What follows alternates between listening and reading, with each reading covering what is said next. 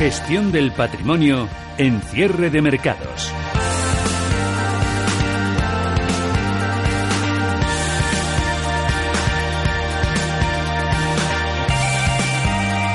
Tertulia Gestión del Patrimonio, aquí hoy en cierre de mercados con Antonio Marquina, gestor de Solventis. Antonio, ¿qué tal? Muy buenas tardes. Hola, buenas tardes, ¿qué tal? ¿Qué tal? En Barcelona, ¿no? Sí, aquí estamos, en Barcelona. ¿qué, ves desde allí, desde tu ventana, desde el despacho? ¿Tienes ventana o te has metido ahí? A lo mejor es que te has metido también en un cuarto oscuro pues mira, ahí para te, te voy a dar una, una mala noticia porque veo desde aquí el Camp Nou y yo como madridista, pues eh, ya sabes que esto para mí es un suplicio. Cada día tengo que verlo, así que imagínate. Bueno, pero eso querrá decir que la exigencia será también cada vez mayor, ¿no? Y, bueno... Hombre, sí, sí, sí. tener al enemigo cerca también eh, nos pone a prueba eh, cada uno de nosotros. ¿Cómo es eso que dicen también de que mm, los inversores se tienen que enfrentar todos los días a, o el principal enemigo de todo inversor es también el mismo, ¿no? Eh, por todo el tema del miedo. Lo digo porque esta semana pues estamos hablando de pánico, de miedo, de virus, de contagios. Rafael Varela, gestor de Bayern Hall, ¿qué tal? Muy buenas tardes. Muy buenas tardes. Eh, me vas a decir, espero que sí, pero mm, el principal riesgo al que se van a enfrentar los mercados esta semana va a ser el coronavirus. No sé, yo como, como soy más del Atlético, como dice Cholo, vayamos partido a partido, ¿no? Está Cholo también y, ahí. Y, miremos las cosas un poquito más de, largo plazo. no... Y acota muy bien lo de esta semana, ¿eh? esta semana no tengo esta ni semana.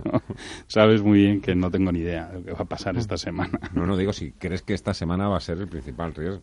Digo porque antes, pues bueno, teniendo una reunión de banqueros centrales decimos, bueno, a ver qué por dónde nos salen. Tenemos los resultados de Apple, de Microsoft, de Tesla, McDonald's, todo lo que ha pasado, que tampoco hay...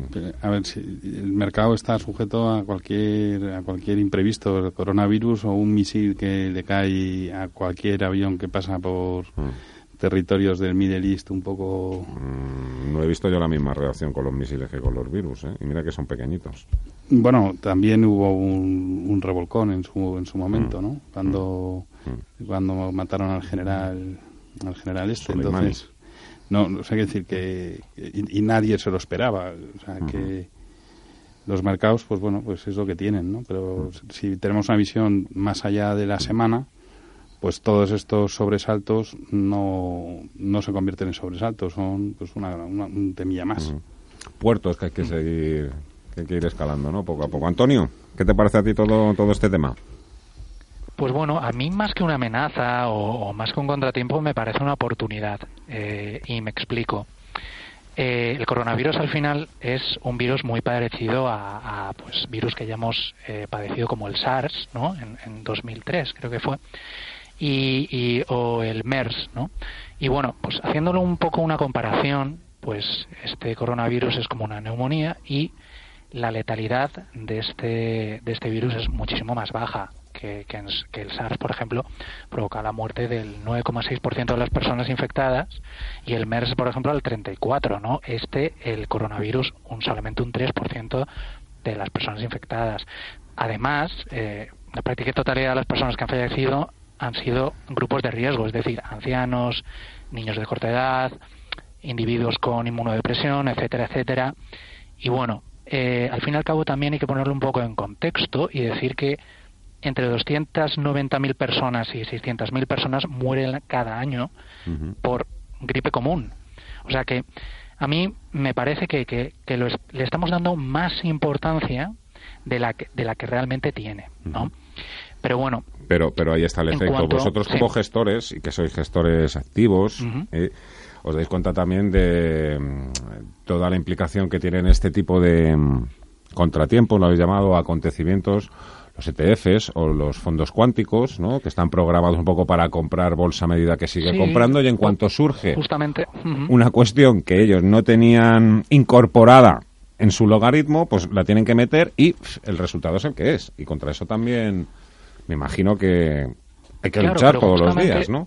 Claro, pero justamente por eso digo que es una oportunidad, porque hagamos, hagamos el siguiente ejercicio.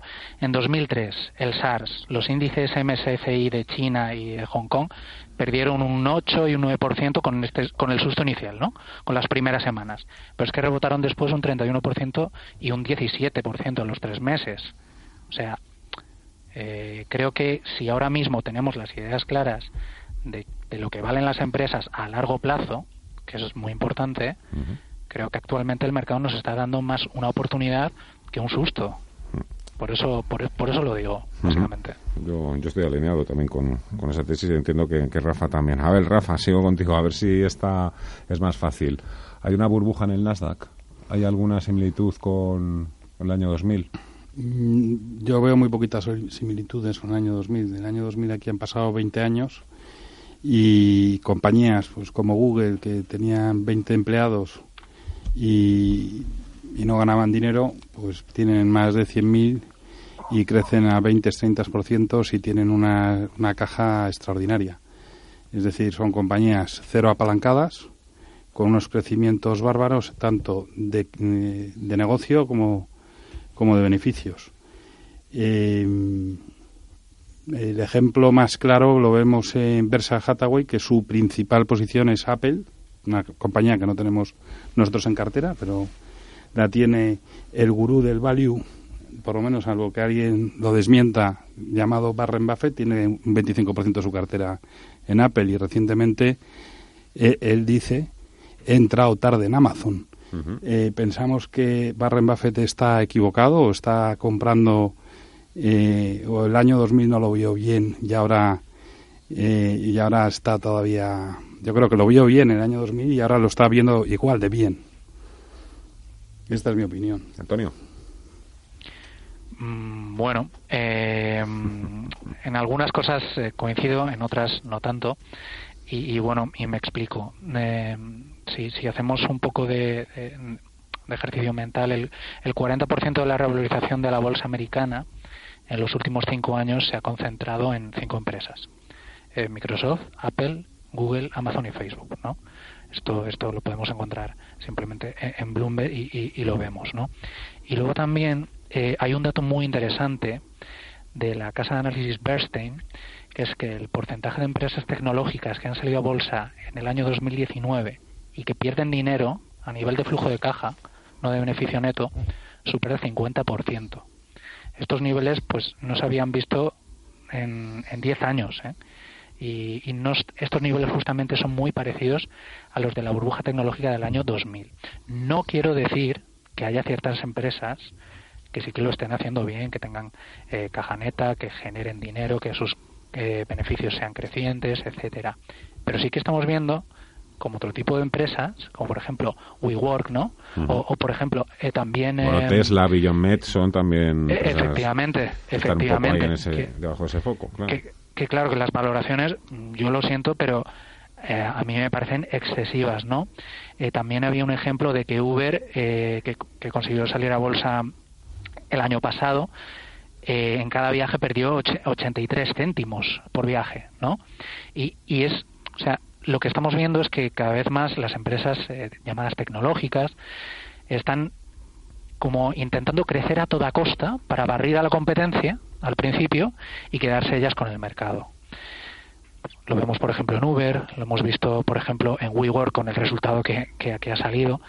y, bueno, quizás yo diferenciaría ese tipo de empresas, ¿no? Pero sí que hay que tener mucho ojo con, con las empresas que han salido a bolsa y que pierden dinero, o sea, y, bueno, pues quizás hacer esa diferencia, esa, distinción. Bueno, de las cinco compañías que has mencionado al inicio, eh, todas ganan dinero, tanto Microsoft como Apple, como Facebook, como Google. ¿Y cuál era la quinta que has comentado? Amazon. Y como Amazon y todas eh, crecen en dos dígitos altos, tanto en beneficios como en márgenes como en negocio. Eh, no tienen nada que ver con el año 2000 y las otras que has comentado, pues ni las tiene Warren Buffett ni efectivamente están en ese 40% que, que contemplamos. ¿no? Entonces, hablar siempre de la generalidad, de los bonos están caros, de la bolsa está cara, está barata, los bonos es un universo inmenso, las tecnológicas también es inmenso, y estoy de acuerdo en que WeWork o, o otras Uber, o Uber o tal, pues mm, el tiempo dirá si eran burbuja o no, bueno, pues hay, hay un gran debate sobre Tesla, nosotros no lo tenemos.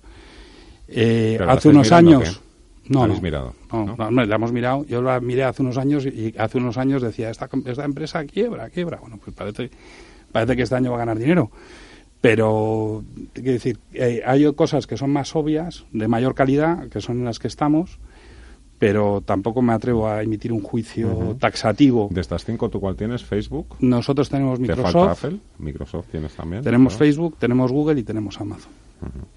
tenemos SAP, por ejemplo que es alemana, no es norteamericana, tenemos, tenemos otras, ¿no? O sea que estas próximas 24 horas son muy ajetreadas, mucho, mucha faena, me imagino, ¿no? Bueno, estamos tranquilos porque son compañías que no nos van a dar tampoco no, van a dar disgustos. Ningún ¿eh? problema. Oye, Antonio, eh, ¿algún cambio que hayas hecho tú recientemente? Ya sabes que siempre os pregunto por cambios y, sé también lo poco que os gusta rotar carteras, ¿no? Porque eso también delata muchas cosas entre los gestores, pero así un poco, eh, ¿en qué te estás fijando? ¿Qué has mirado? Por ejemplo, ahora que el mercado ha caído, dime alguna empresa que, que digas, pues mira, merece la pena por lo menos revisarla otra vez de arriba abajo.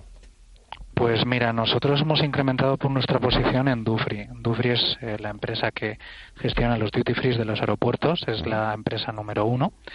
Y, bueno, actualmente con todo el tema del coronavirus, las empresas de en general de, de, viajes, empresas de transporte, etcétera, eh, han sido bastante penalizadas. Entonces, Dufry en China, por ejemplo, tiene entre el 5% y el 10% de sus clientes son chinos y la caída que lleva Dufry es más del 15% en estos días. Por lo tanto, nosotros eh, creemos que, que, que, vamos, eh, a largo plazo Dufry lo, lo, va a hacer muy bien y aunque solamente sean estas semanas de más barullo, pues bueno, sí que podrá verse afectada un poco, pero, pero que, que ya está, que es una oportunidad de entrada. Y bueno, la última adquisición también que hicimos, no a raíz de este tema, fue Neurones. Neurones es una empresa integradora de servicios de IT y creemos que es una de las best in class que hay actualmente en el mundo y sobre todo en Francia. Interesante. ¿Y tú algún secretillo? Pues nosotros somos súper aburridos porque lo que va de año, que es poco, no, no hemos hecho ningún cambio. Y bueno, pues en estas caídas, como tenemos un 15% de cartera en aerolíneas, pues, eh, pues bueno, pues nosotros hemos, hemos sufrido la caída, ¿no? Y estamos recuperando algo, pero no, ¿Pero solo aerolíneas o tienes también gran consumo? ¿Tienes también lujo? No, eso no. Bueno, tenemos un poco de lujo en Louis Vuitton, pero no... O sea, casi de una semanita, pues he empezado yo haciéndote la pregunta de si esta semana iba a ser esta el semana lo más desestabilizador el coronavirus. No, lo hemos hecho mejor que los índices. Ayer caímos bastante menos que los índices. En ese aspecto, pues nosotros al final lo que tratamos de batir es a los índices, ¿no? O sea, que, tampoco nos ha ido mal. Y que lo importante es cuando el árbitro pita al final, ¿no? Del minuto 90. Y es cuando tenemos que mirar...